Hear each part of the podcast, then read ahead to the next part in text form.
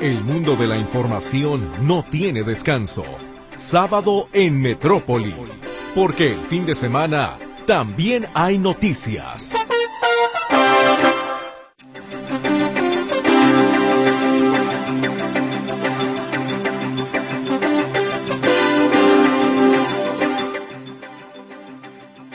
espacio informativo sábado en Metrópoli. ¿Cómo está? Muy buenos días.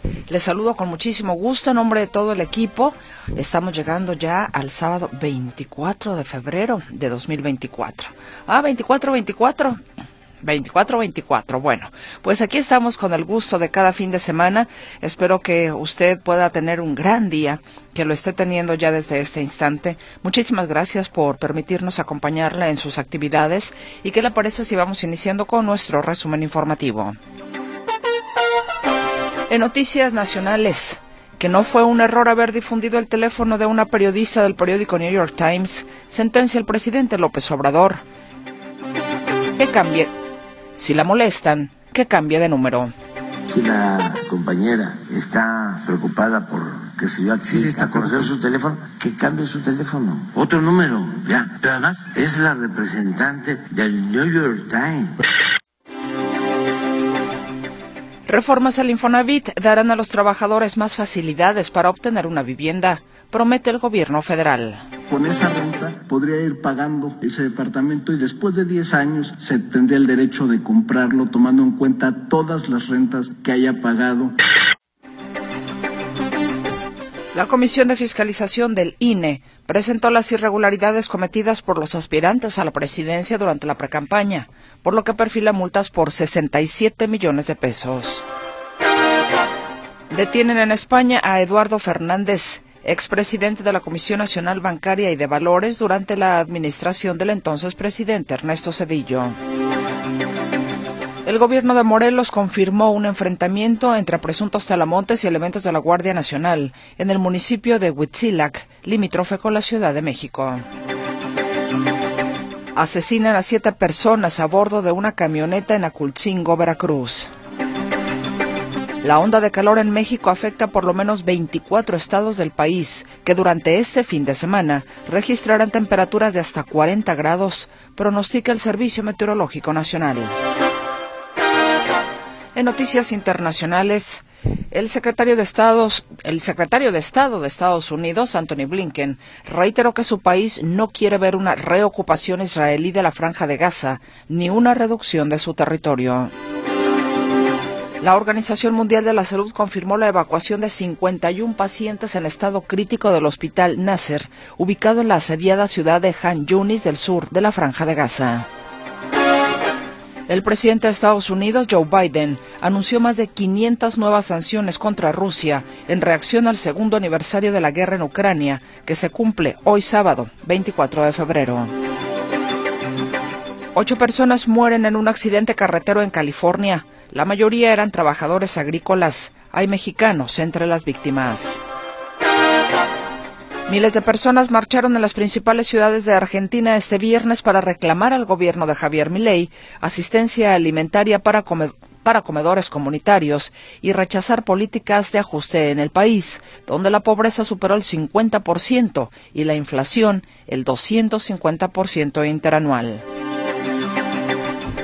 Un incendio en China deja un incendio en un edificio residencial en China deja al menos 15 muertos. Vamos ahora con la información local. El gobernador Enrique Alfaro y el rector de la UDG Ricardo Villanueva piden al Congreso de Jalisco a aprobar el presupuesto constitucional para la Casa de Estudios. Ahora necesitamos el compromiso de las y los legisladores para que en la siguiente sesión del Congreso se apruebe la reforma constitucional e inicie el proceso de, de aprobación en los ayuntamientos. Yo veo condiciones Trabajadores y académicos exigen auditoría tras la aprobación de la reforma al sistema de pensiones en la UDG, así como la instalación de un comité de vigilancia. Y mientras no haya una auditoría que rinda cuentas de una supuesta transferencia, entonces es muy difícil que sepamos cómo se manejaron estos recursos del fideicomiso del fondo pensionario. La sección 47 del CENTE exige al gobierno estatal revisar las condiciones salariales de los trabajadores de la educación. Las autoridades prometen analizar el tema. Inauguran el acueducto El Salto Calderón que forma parte del sistema de la presa El Zapotillo y que beneficiará a un millón de personas. Denuncian vecinos del Parque San Rafael que reinició la construcción de un proyecto inmobiliario pese a suspensiones judiciales. Terminó el compás de espera a favor de las personas con enfermedades terminales ya que el Congreso del Estado aprobó dos puntos de una iniciativa para que haya medicina y un especialista en cuidados paliativos en cada unidad médica. De cara a la próxima temporada de lluvias, el CIAPA inició sus trabajos de limpieza y desasolve en la zona metropolitana.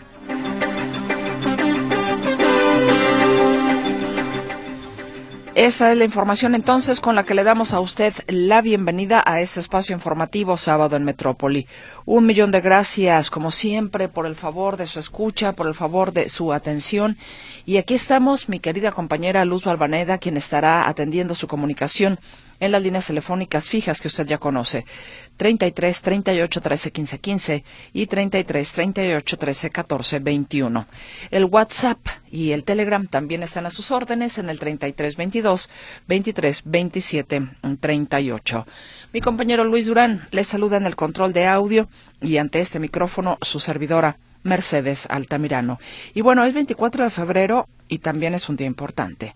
Es el Día de la Bandera de nuestro país, el Día de la Bandera de México, que es uno de los festejos conmemorativos más importantes eh, que tenemos los mexicanos, que realizamos pues cada 24 de febrero. Así es de que al lábaro patrio, pues siempre con respeto y como parte de nuestra identidad como mexicanos. Y pues bienvenido a este espacio donde solamente donde tendremos también por supuesto o estaremos eh, compartiendo con usted la información, lo que usted también nos haga llegar, pero ya sabe como cada sábado también le compartimos algo de literatura. Si leo, la libro. Hoy, ¿qué libro? Fíjese que el día de hoy le traigo una propuesta bastante, bastante interesante de un escritor mexicano, escritor mexicano, eh, nacido él en la Ciudad de México. No sé si a lo mejor usted leyó por allá hace tiempo un libro que se llama El Imperio Soy Yo, o se acuerda del libro aquel Perro Viejo y Cansado, Tormentas en Vasos de Agua, algunos de los libros, eh, digamos, más famosos precisamente de quien le estoy hablando, que en esta ocasión nos trae su nueva obra. Estoy hablándole de Carlos Bortoni, Carlos Bortoni, que nos trae en esta ocasión una novela que se llama Historia mínima del desempleo. Déjese usted de la, de la historia, la forma en cómo está presentada la historia de un hombre de así lo identifica este personaje, de. De, un día resulta que pues llega a su trabajo y lo despiden. Imagínese usted ese momento, digo, no sé si alguna vez lo, lo, han despedido, a mí sí me han despedido en alguna ocasión, y cuando llegan y te dicen que ya no trabajas más ahí, bueno, sientes como que entras en otra dimensión, ¿no? Porque inmediatamente vienen cosas como ¿por qué? ¿Qué hice? Porque yo y luego tengo deudas económicas y eh, cuándo volveré a encontrar trabajo y, será pronto, será pasará mucho tiempo y el y si encuentro un trabajo será que me van a pagar más o me van a pagar menos y tengo que pagar la luz y tengo que pagar el agua y la colegiatura. Entonces, cuando te despiden entran un montón de cosas a tu cabeza, ¿no? Inmediatamente como en el futuro, ¿qué va a pasar? ¿Me explico? Entonces es como el transitar de ese día desde que a este personaje le dicen que está despedido, desde la parte burocrática y por supuesto todas estas interrogantes que entran a la cabeza del personaje de, pero donde aparte Carlos Bortoni tiene una cuestión muy interesante porque digamos que él va llevando por párrafos por párrafos esta novela. Inclusive maneja, maneja datos estadísticos de, eh, de macroeconomía, por ejemplo, en el ámbito del desempleo. Todo, todos las, todo lo que usted va a ver en estos párrafos tienen que ver precisamente con el tema del desempleo. Al grado tal que esta novela, digamos, es tan versátil que si usted no quisiera entrar, inclusive, digamos, en la historia, leyéndola desde el inicio, donde usted la abra, se va a encontrar alguna, se va a encontrar alguna frase. Yo acabo de abrirlo aquí, me cayó en la página 102 y mire, tomo una, tomo precisamente una de estas frases. Estimaciones de la Organización Mundial del Trabajo indican que en 1992 el 14.8% de la población económicamente activa de Israel se encontraba desempleada. Y trae datos así, pero que se van, digamos, entrelazando con lo que va sintiendo de, donde hay inclusive referencias a mm, libros, ¿no? a libros de superación, el típico de que a lo mejor, híjole, pues voy a tener que echarme un libro como para salir de la depresión porque me corrieron y no, y de personajes que efectivamente fueron despedidos en algún momento determinado de su vida y resulta que a raíz de ahí dieron el brinco importante para hacer algo en la vida, ¿no? Está muy interesante, de verdad, créame, muy, muy interesante la forma en cómo por párrafos va llevando precisamente Carlos Bortoni esta historia mínima del desempleo. Pues bueno, más adelante de hecho le voy a presentar también una conversación con Carlos para que usted tenga más contexto, para que el propio autor le platique a usted de cómo, eh, bueno, de lo que podrá encontrar en este libro. Yo solamente digamos que le doy una pincelada. Pues sea bienvenido a Sábado en Metrópoli, gracias por acompañarnos y bueno, ya sabe, Solamente dígame, por favor, para usted cuál es la noticia más importante de esta semana que concluye. En WhatsApp y Telegram, póngame su nombre completo, es importante. Eso es importante, necesito su nombre completo para poderle anotar en las papeletas. Vámonos a la pausa comercial y ya estamos de regreso con más aquí el sábado en Metrópoli.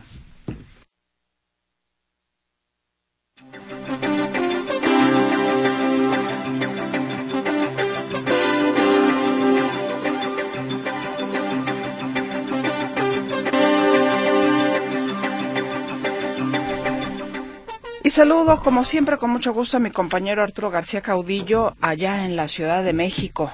Arturo, nos tienes información. ¿Cómo estás? Muy buenos días, bienvenido. ¿Qué tal, Mercedes? ¿Cómo están, amigos? Me da gusto saludarles. El presidente Andrés Manuel López Obrador cometió esta semana pues uno de esos actos que son para olvidar, pero que tristemente quedarán para la memoria colectiva durante mucho, mucho tiempo, porque el jueves pasado eh, se quiso adelantar a la noticia que daría un par de horas más tarde el New York Times, este periódico estadounidense, en eh, relación a un supuestos nexos del propio presidente López Obrador con el crimen organizado y un financiamiento eh, o supuesto financiamiento, posible financiamiento en, el en su campaña del 2018.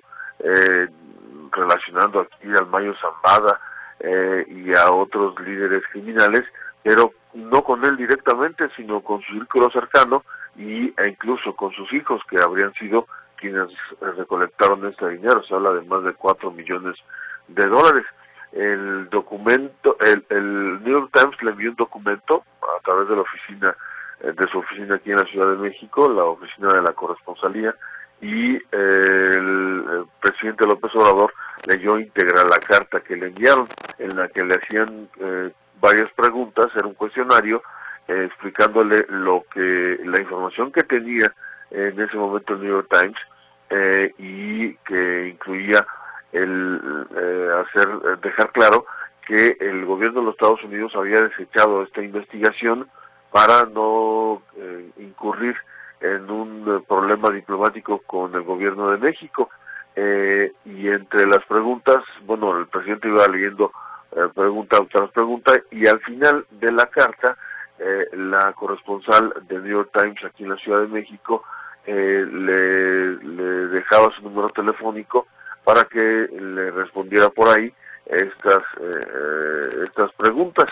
el hecho es que el presidente López Obrador no le importó eh, que eh, este este último punto que el número telefónico pues evidentemente no es público sino que era para que le pudiera dar respuesta si así lo consideraba necesario el presidente. El presidente leyó leyó, porque no solamente lo dejó eh, publicado en eh, la conferencia mañanera, sino que además leyó el número telefónico como, como quizás dando a entender que quien quisiera llamarle le llamara y pues eh, poniendo en riesgo la privacidad de la compañera. El hecho es que el presidente López Obrador eh, tomó una decisión equivocada porque con ello estaba violando eh, la ley de datos personales y ayer cuando se le preguntó si no consideraba que había cometido un error, él dijo que no, que incluso lo volvería a hacer, que estaba muy por encima su, eh, su calidad moral eh, y la calidad moral del presidente, muy por encima de cualquier otra ley. Ella tiene derecho a calumniarme, a mí, a mi familia, a mis hijos, ¿verdad? Sin una prueba, porque... Estados Unidos, si esto hubiera ocurrido, hay sanciones para esto. No, no, no, no, no, no, no. Ya les estoy planteando el caso de Assange. No pasa nada, no pasa nada. Es, eh, decía Quijote, ¿no? Que por la dignidad, por la dignidad. algo a quien hacemos responsable. Por la dignidad, no, no, no, no, no exagere, mire, que la este, compañera este, está preocupada por que se va a acordar su teléfono, que cambie su teléfono. Otro número, ya. ¿Verdad? Es la representante del New York Times. Pero es que podría ser para cualquiera de nosotros. No, no, no, no, no, tiene que ver con el medio. No, tiene que ver con la seguridad. No, la que tenemos para ejercer No, nuestro- no, no, no, no. nuestra labor. No, no, no. Los periodistas de México, por lo general, la mayoría de ellos, actúan con humildad. Ustedes son muy prepotentes. Y lo que hicieron ayer, y lo que han hecho Jorge Ramos y los medios más famosos, es muy ofensivo, mucho, muy ofensivo.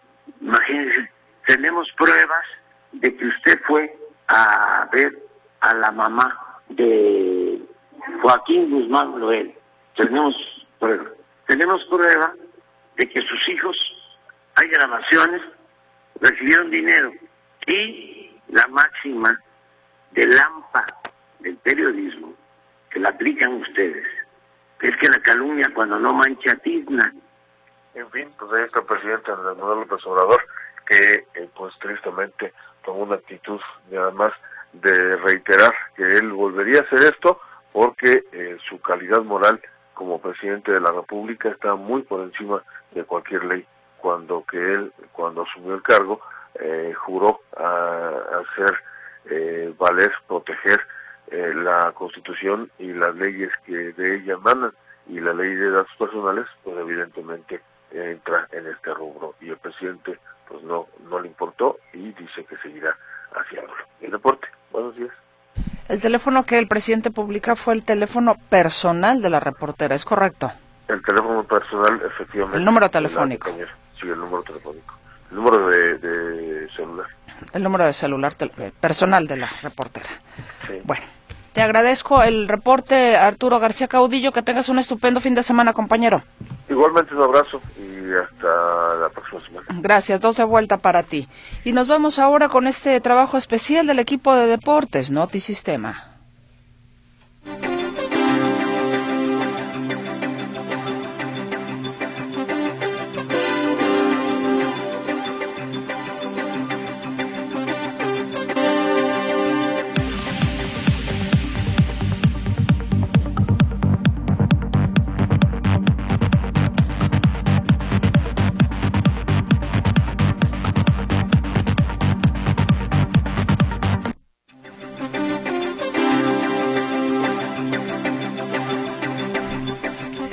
Gracias por el favor de su participación, de sus comentarios, las personas que están interesadas particularmente en el libro de hoy, esta novela Historia mínima del desempleo del escritor mexicano Carlos Bortoni, del sello Salto de Página de la editorial Malpaso.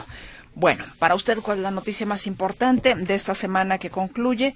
¿Y qué le parece un poco de música? Mientras yo le anoto por acá en las papeletas. El sonido de la música. Esperamos que sea de su agrado.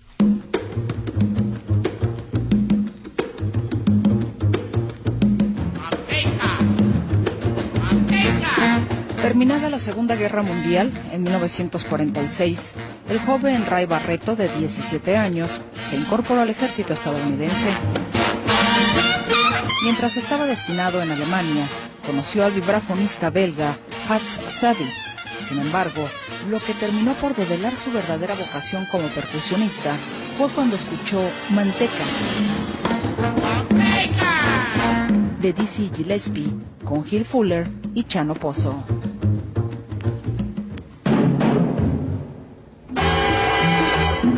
Servicio militar, Barreto regresa en 1949 a Nueva York, su ciudad natal, y empieza a frecuentar clubes y participa en tocadas improvisadas, donde perfeccionó su forma de tocar la conga.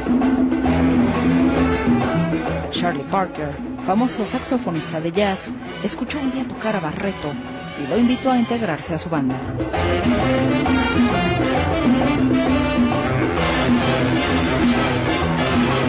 La ciudad de los rascacielos se había convertido en el centro de la música latina en los Estados Unidos. Era la década de los 60 y se imponía entonces un género musical denominado pachanga.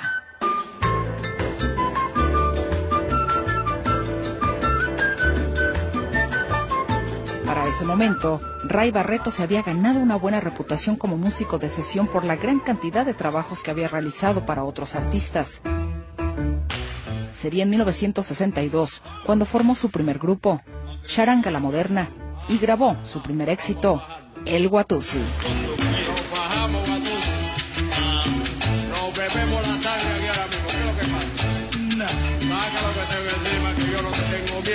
En 1965, Barreto firmó con la división latina de United Artists, UA Latino, y graba una serie de álbumes en el género Boogaloo, que fusiona el rhythm and blues con la música latina.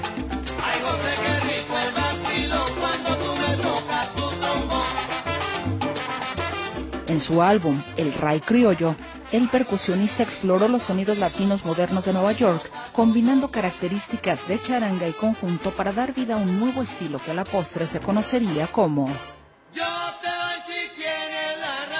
salsa.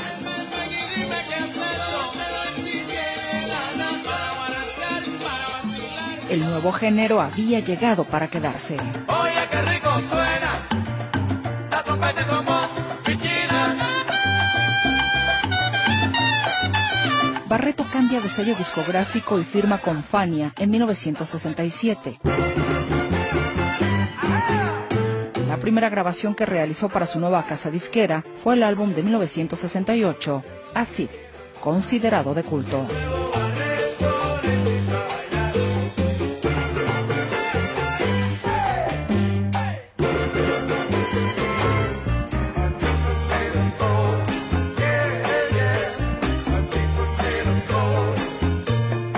Fania Records realizó la mayoría de sus más exitosos trabajos como solista.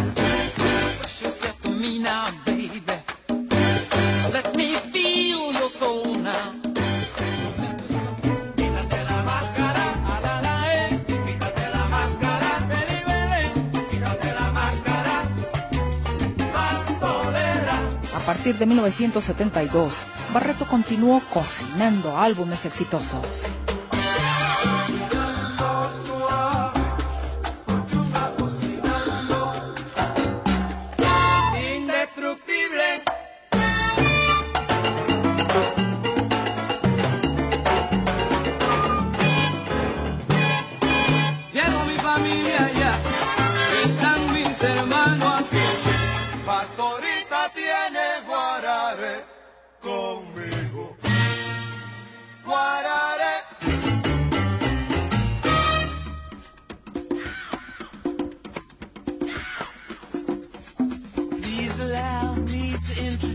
Tras su muerte, se generó una polémica leyenda urbana, la cual dice que fue Ray Barreto quien habría tocado las congas en la versión original de una de las más emblemáticas canciones de los Rolling Stones, Simpatía por el Diablo.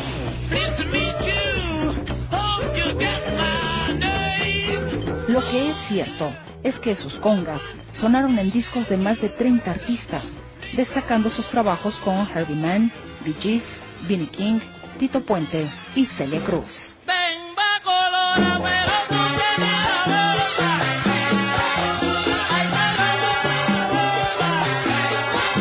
Ray Barreto no solo fue un exitoso percusionista, sino que también destacó como compositor y músico de diferentes géneros como la pachanga, el bugalú, el jazz latino, la salsa y el son cubano.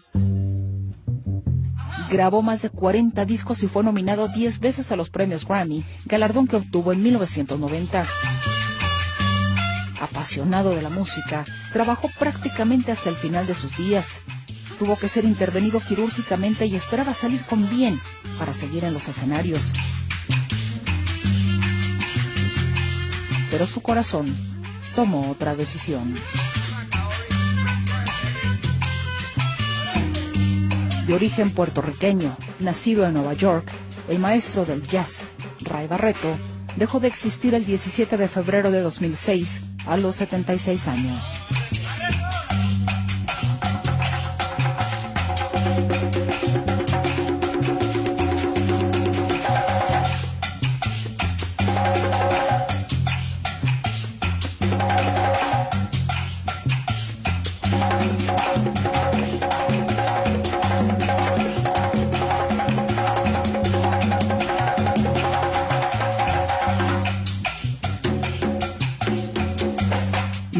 Notisistema. Diseño de audio. Roberto Álvarez.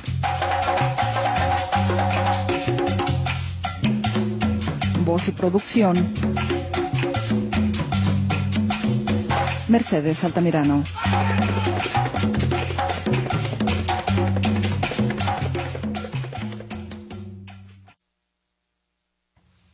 Parece si ahora escuchamos de la voz del propio autor de Historia Mínima del Desempleo, que ya le hice yo a usted un adelanto de lo que puede encontrar precisamente en esta novela, pero sin duda alguna creo que tendremos más elementos para que usted se vaya interesando en la temática de este hombre desempleado que pues yo creo que a todos en la vida nos habrá pasado alguna vez que nos despiden y ese momento a veces pudiera ser un poco surrealista, angustioso, eh, de entre felicidad, rencor, nostalgia, en fin, muchas cosas que pueden pasar por la mente de una persona a la que despiden.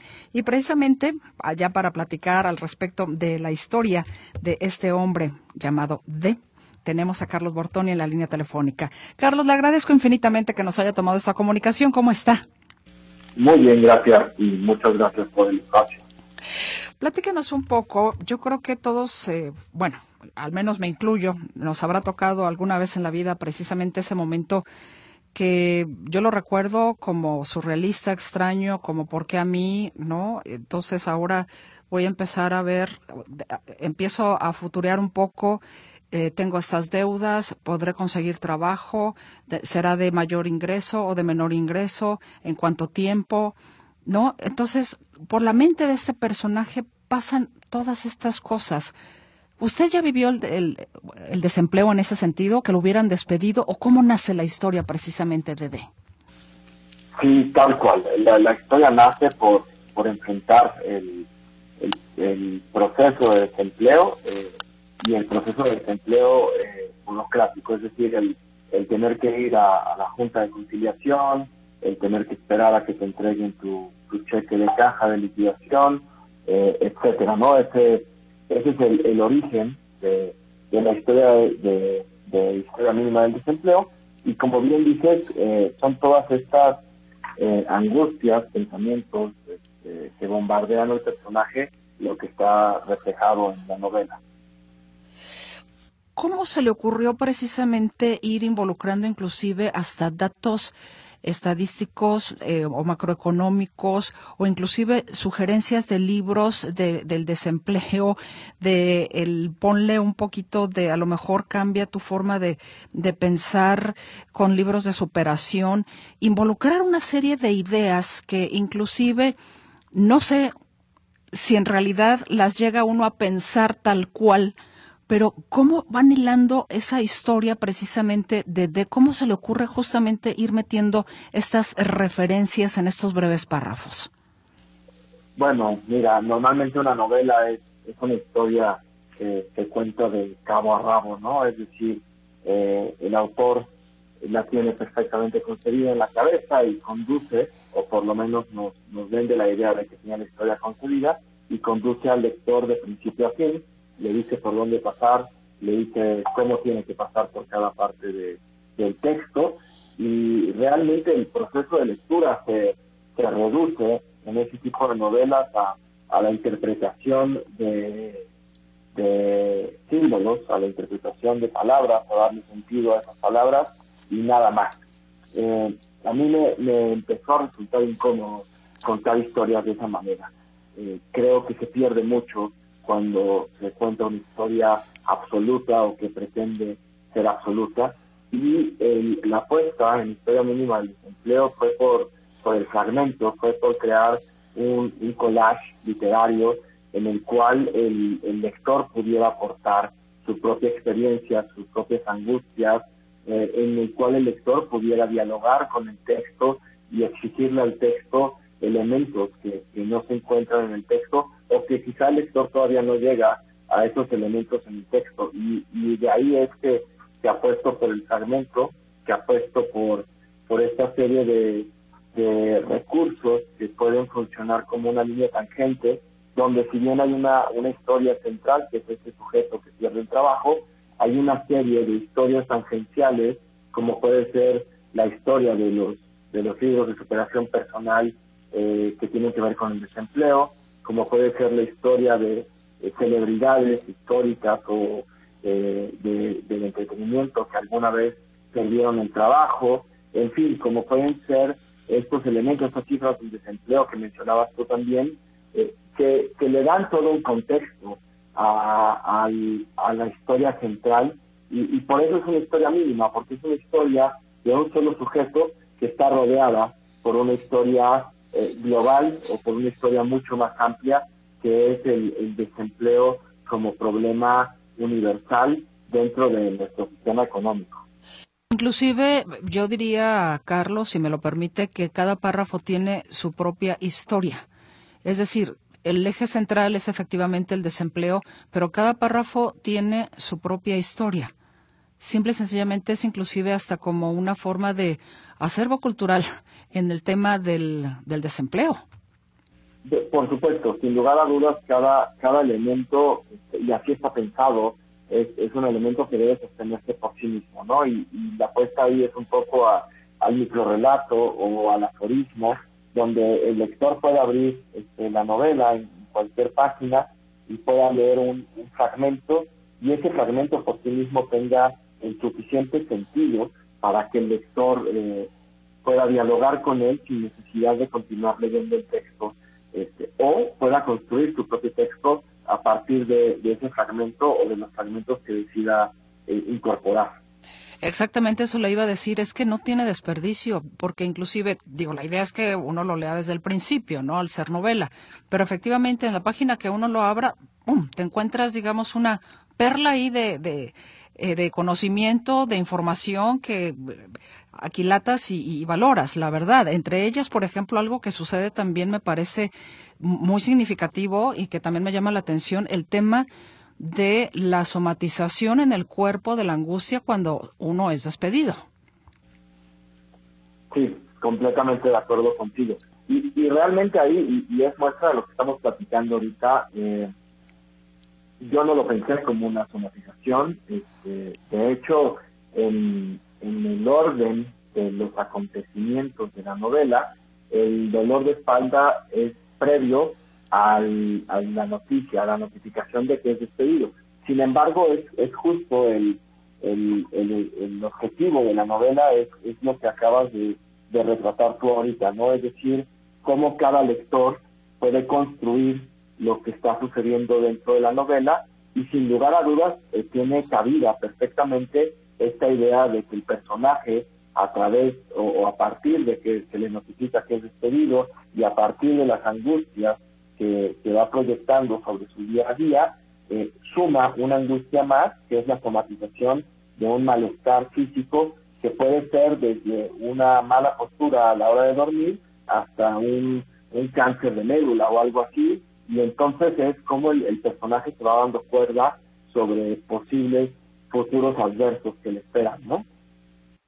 ¿Cómo han tomado sus lectores, quienes ya, le, ya han leído la novela? ¿Qué comentarios le, le han hecho?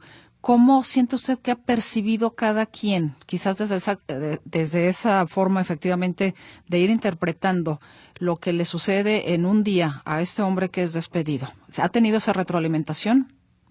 Sí, y, ha sido eh, bastante curioso. Como dices tú, hay, hay quienes se han detenido en, el dolor de espalda y encuentran en el dolor de espalda el, eje, el eje central de esta novela, el hilo conductor. Hay, hay quienes se han detenido más en, esta serie de reflexiones o aforismos que hay sobre las variables y las constantes. hay quienes se centran en, en el desempleo como tal, que pareciera ser el el mi hilo conductor, cuando menos. En fin, depende de la historia que traiga cada lector, es, es lo que encuentra en la novela, eh, es, es el punto de, referencia que, que, utiliza para eh, construir la historia que, que, bueno, que hay una propuesta sin lugar a dudas en el libro, pero que se enriquece con el acervo que, que tiene el, el, el lector, ¿no? Recuerdo hace poco alguien alguien me comentaba que, le, hacía falta que se hablara de, del desempleo como un proceso de pérdida y de luto, y que tres páginas después encontró la referencia al luto dentro de la novela misma. Entonces, ese tipo de, cuestiones me parecen sumamente interesantes. Creo que creo que la novela es muchas novelas al mismo tiempo. Hubo otra persona que, que me comentaba y ponía pie a un solo en, un solo fragmento de la novela, a partir de ahí, eh, él construye el, resto del texto de la mano con, con, el libro, y es este, este fragmento en el cual se habla de, de las cifras que da la Organización Internacional del Trabajo sobre el número de muertes que hay relacionadas con accidentes laborales o enfermedades que tienen que ver con el trabajo, contrastado con el número de muertes a nivel global que hay por cuestiones de narcotráfico o por guerra. Y la Organización Internacional del Trabajo lo que nos dice es que es el doble de muertes eh, que se dan por cuestiones relacionadas al trabajo que el que se da por guerra o por narcotráfico. Entonces, eh, bueno, creo que a partir de ahí hay otro hecho interesante, ¿no? Pocas veces discutimos en términos de seguridad, hablando de lo laboral, y, solemos estar muy preocupados por la seguridad, este, por el narcotráfico, por el secuestro, cuando fríamente, y viendo los números, es mucho más peligroso despertar e ir a trabajar que, se sufrió un accidente en una guerra o, por cuestiones del narco, ¿no? Entonces, creo que hay muchos eh, puntales que permiten, eh, desde los cuales se puede abordar la novela. Sí, totalmente de acuerdo, aunque no, no deja de ser siempre un baldazo de, de agua fría, ¿no? Ah, es, no sé si decirlo de esa manera, a veces hasta trágico en el momento y a veces con el tiempo uno dice, creo que hacía falta que me despidieran justamente dentro, dentro de todas estas pequeñas historias, dentro de la historia que podemos encontrar. Mira, qué bueno que lo despidieron porque se encontró un mejor trabajo, ¿no? Pero eso es como el tiempo. Por supuesto, y de hecho eh, lo mencionabas al principio y coincido contigo, es una relación, una sensación ambivalente entre sentirte libre y estar angustiado por ser libre, ¿no? Y, y la novela habla un poco de eso también, ¿no? Habla, la novela menciona eh, el feudalismo y menciona eh, esta etapa donde no había empleados, sino había siervos o esclavos, y cómo el siervo o el esclavo nunca tuvo que preocuparse por el hecho de quedarse sin trabajo.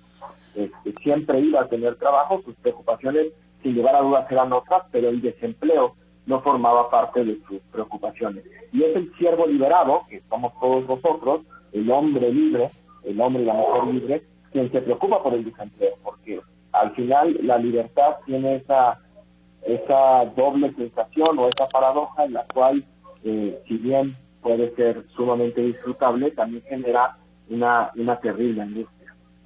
Efectivamente, pues Carlos, yo le quiero agradecer infinitamente estos minutos para la audiencia de Radio Metrópoli acá en Guadalajara. Desearle, por supuesto, mucho éxito. No sé si eh, tiene redes sociales, quizás para que la gente igual pueda retroalimentarle un poco ahora que eh, lea la novela para quienes no la han leído, por supuesto. Sí, lamentablemente no, pero eh, los invito a acompañarnos cuando ustedes están en Guadalajara. Estaremos allá presentando el libro en algún momento, pero nuestra siguiente presentación va a ser en la Feria del Libro del Palacio de Minería. Eh, me parece que es la próxima semana, el 2 de marzo. Vamos a estar ahí en la Feria del Libro presentando junto a Rodrigo Coronel y Miguel Ángel Quemay. Bueno, pues para cuando venga a Guadalajara nos avisa y podemos invitar a la audiencia para que lo pueda conocer. Así es, muchísimas gracias. Y bueno, por lo pronto, usted siga participando con nosotros porque será una persona de nuestra audiencia, precisamente el ganador del ejemplar que nos hizo llegar salto de página de la editorial Malpaso. Pues muchas gracias, Carlos. Le mando un fuerte abrazo y le reitero eh, mis mejores deseos por el éxito con Historia Mínima del Desempleo. Muchísimas gracias. Nosotros continuamos. Esa fue la conversación precisamente con Carlos Bortoni. Ya tiene usted más contexto de esta novela llamada Historia Mínima del Desempleo del sello Salto de Página de la editorial Malpaso. Ya entonces, como le digo, con esta información, pues ya usted eh, me dice si quiere participar, si no se había animado, si le considera que le puede ayudar o servir en algo de esparcimiento, de documentación, en fin, como cultura general. Ahí está la propuesta del día de hoy.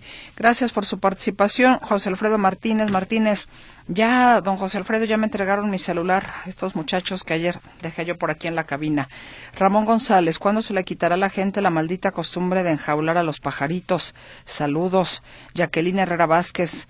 La noticia, la reforma de pensiones de la UDG los de antigüedad aportarán el 10% y los nuevos el 18%. Saludos, buen día. Fernando Barbosa Ramírez. Uno, el riesgo en el que pone a la periodista el señor presidente de México. El periodista hace una investigación y tienen una razón. Dos, Tlaquepaque es más conocido por los homicidios que por el trabajo de su autoridad. Francisco Javier Valencia Trujillo dice que la noticia es la de exponer los datos de la periodista. La periodista debe ser muy cauta irrespetuosa. Ventura Romero, tienen cuatro o cinco días con la misma información de López Obrador. No sean tan chayoteros. Siguen repitiendo las mismas noticias el sábado y dicen que hay noticias también en sábado y repiten lo mismo. Sean más creativos. Pues a menos que me invente las noticias, don Ventura Romero, para que usted escuche algo diferente, pero lo cual pues por supuesto no vamos a hacer. Del viernes al sábado en la mañana, lo que aparece nuevo por supuesto que se publica, pero la misma información hace cuatro o cinco días no. Que se haya hablado del presidente durante estos últimos días es porque todos los días el presidente de la República da nota pero son cosas muy diferentes. o sea, noticias diferentes me refiero, las que da el presidente. Feliciano Santillán Rubio, la noticia, la falta de ética del presidente de la República al dar los datos de la periodista. Y bueno, hay más de su participación, pero tenemos en este momento que abrir paso al noticiero, Notisistema de las ocho.